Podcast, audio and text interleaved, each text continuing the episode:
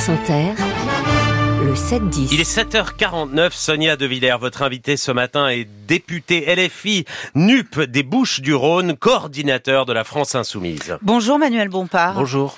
Le chef de l'État parlait depuis plusieurs semaines d'un rendez-vous avec la nation au mois de janvier. Sa conférence de presse hier soir fut-elle à la hauteur selon vous?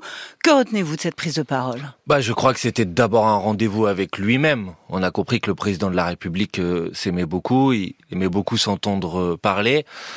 Moi, ce que je me pose comme question ce matin, c'est qu'est-ce que les Français vont retenir de cette euh, intervention? Ce que j'observe, c'est que, en réalité, ça risque d'être encore plus de difficultés pour eux.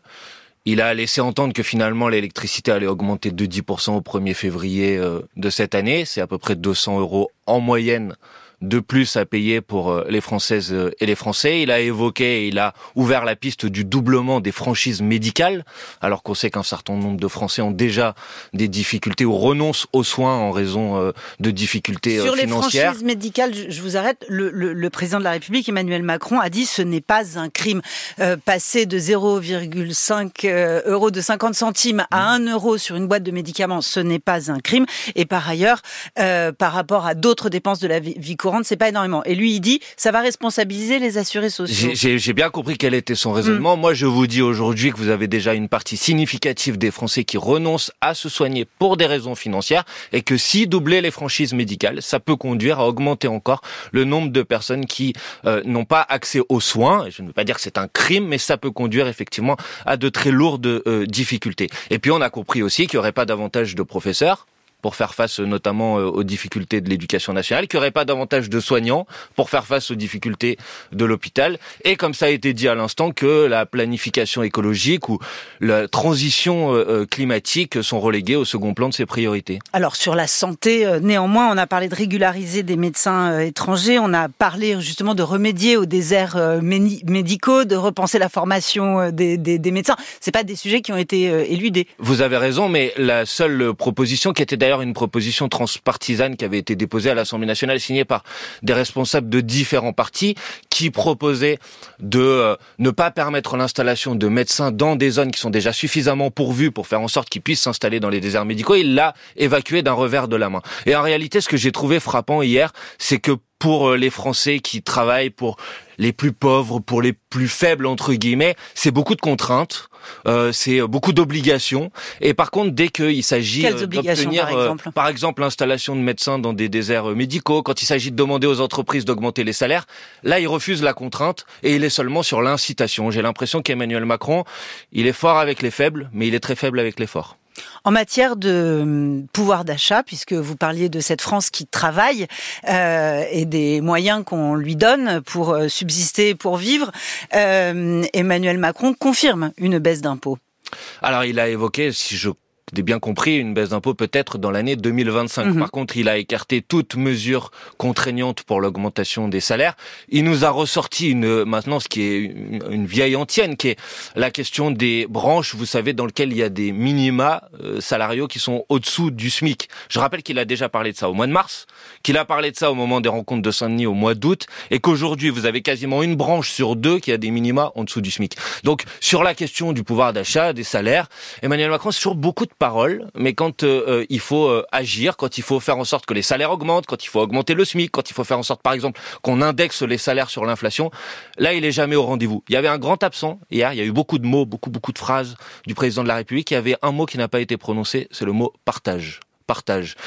Alors que cette année, on a atteint un record historique en France de versement des dividendes. C'est un record historique.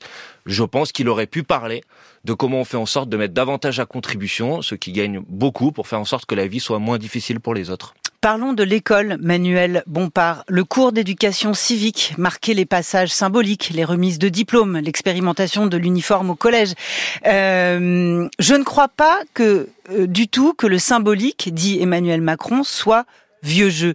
Et vous, Manuel Bompard, est-ce que vous pensez que le symbolique est vieux jeu? D'abord, je pense que les Français n'ont pas besoin de symboles, ils ont besoin de réalité. Euh, et quand vous avez une difficulté à l'école publique parce que par exemple, il n'y a pas suffisamment d'enseignants, parce que par exemple, des enseignants qui euh, ne sont pas présents ne peuvent pas être remplacés. Vous pouvez mettre tous les symboles que vous voulez, vous pouvez rajouter tous les enseignements que vous voulez. S'il y a personne pour les dispenser pour les élèves, ça va ne servir strictement à rien. Je trouve qu'il a une vision effectivement assez euh, réactionnaire. Par ailleurs, il recycle. Attendez, juste un moment sur sur l'école. On, on, sait bien quand même que Gabriel Attal avait euh, annoncé un choc des savoirs, avait annoncé des effectifs euh, réduits en lycée euh, pro, avait, avait annoncé des ah, groupes de niveau au collège, avait annoncé un renforcement de l'apprentissage des mathématiques, des nouveaux programmes au, au, primaire, etc. Toutes ces annonces ne m'ont pas. Il n'y a pas, que la Marseillaise, quoi. Toutes ces annonces ne m'ont pas échappé. Mm.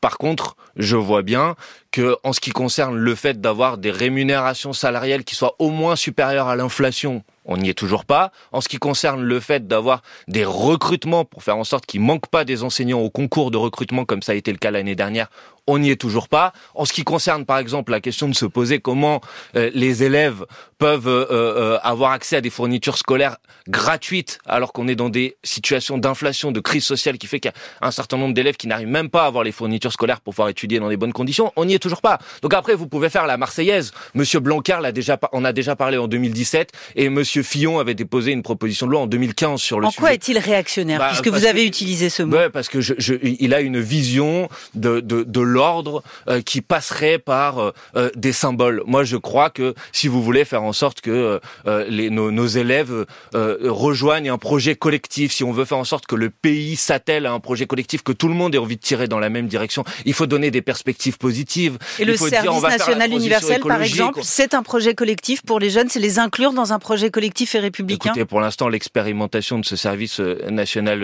universel, de mon point de vue, est un fiasco.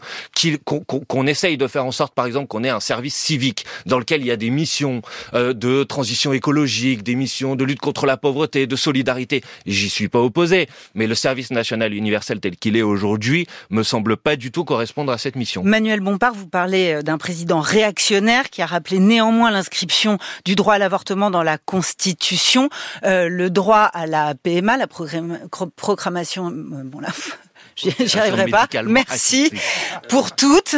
Euh, ce sont des combats que vous avez menés vous aussi à la France insoumise. Est-ce que euh, vous vous en satisfaisez? Bah écoutez, l'inscription dans la Constitution du droit à l'interruption volontaire de grossesse est effectivement une proposition que nous avons portée depuis des années. C'est une proposition des années. progressiste. Ah, et donc je ne vais pas euh, hmm. vous dire que je ne suis pas satisfait du fait que cette euh, proposition soit soit reprise. Mais je crois que c'est un peu euh, l'arbre progressiste qui cache la forêt réactionnaire. On pouvait attendre notamment hier soir une annonce sur la fin de vie puisque ça fait partie aussi. Ça fait aussi partie, en tout cas, des sujets sur euh, lesquels nous nous battons depuis des années et des années. Nous avons proposé entre 2017 et 2022 une proposition de loi dans notre niche parlementaire à l'Assemblée nationale sur ce sujet, comme nous l'avons fait d'ailleurs sur la constitutionnalisation de l'IVG. Je me dis que finalement, sur ces sujets, on avait raison avant tout le monde. Le en même temps macronien ou macroniste, comme vous voulez, a séduit à une époque tout un électorat de gauche. Ça a fait énormément de mal au Parti socialiste, par exemple. Vous, ça vous a plutôt renforcé à l'époque, la gauche radicale et radicalement anti-Macron. En droitisant aujourd'hui son gouvernement et son discours, est-ce qu'Emmanuel Macron n'est pas en train de faire tourner la roue à gauche? Est-ce qu'il n'est pas en train de pousser une gauche plutôt réformiste, libérale, modérée à se reformer? Ben, Moi, je crois que ce que les gens ont besoin, c'est que vous ayez des, un courant politique à gauche qui propose une alternative. On voit bien la désagrégation du macronisme qu'on a sous les yeux. La question qui est posée, c'est est-ce que la solution face à ça, c'est le Rassemblement national ou est-ce qu'il y a autre chose Est-ce qu'il y a autre chose? C'est ça ma question. Est-ce bah qu'il y a un Raphaël Glucksmann qui trouve un espace à gauche Les sondages. J'ai compris que Raphaël Glucksmann est devenu la nouvelle coqueluche. Non, euh, simplement ma question, c'est est-ce qu'il a, est-ce qu'il a un espace qui n'est ni Macron ni Mélenchon pour se développer. Mais, mais pour faire quoi? Euh, La question qui nous est posée, c'est pour faire quoi? Est-ce que, comme Emmanuel Macron, euh, il faut renoncer à la question du partage de la richesse, ou est-ce que, comme nous le proposons à la France insoumise, il faut effectivement partager les richesses? Est-ce qu'il faut s'attaquer à l'urgence climatique ou pas?